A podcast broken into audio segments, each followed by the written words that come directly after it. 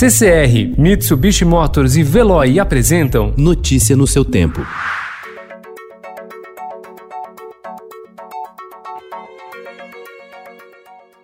Olá, seja bem-vindo. Hoje é quarta-feira, 3 de junho de 2020. Eu sou Gustavo Toledo, ao meu lado, Alessandra Romano. E estes são os principais destaques do jornal Estado de São Paulo.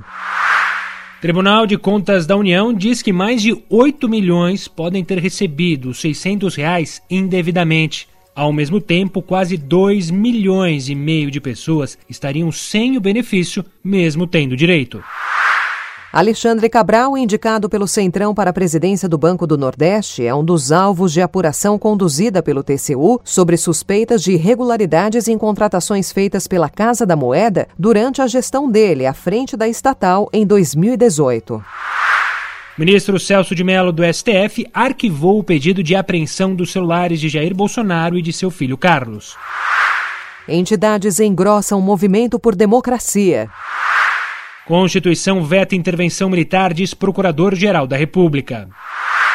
Retórica de Trump inflama protestos nos Estados Unidos.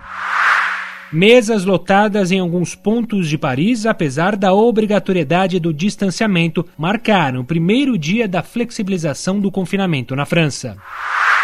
Presidente da Fundação Palmares faz ataque a movimento negro.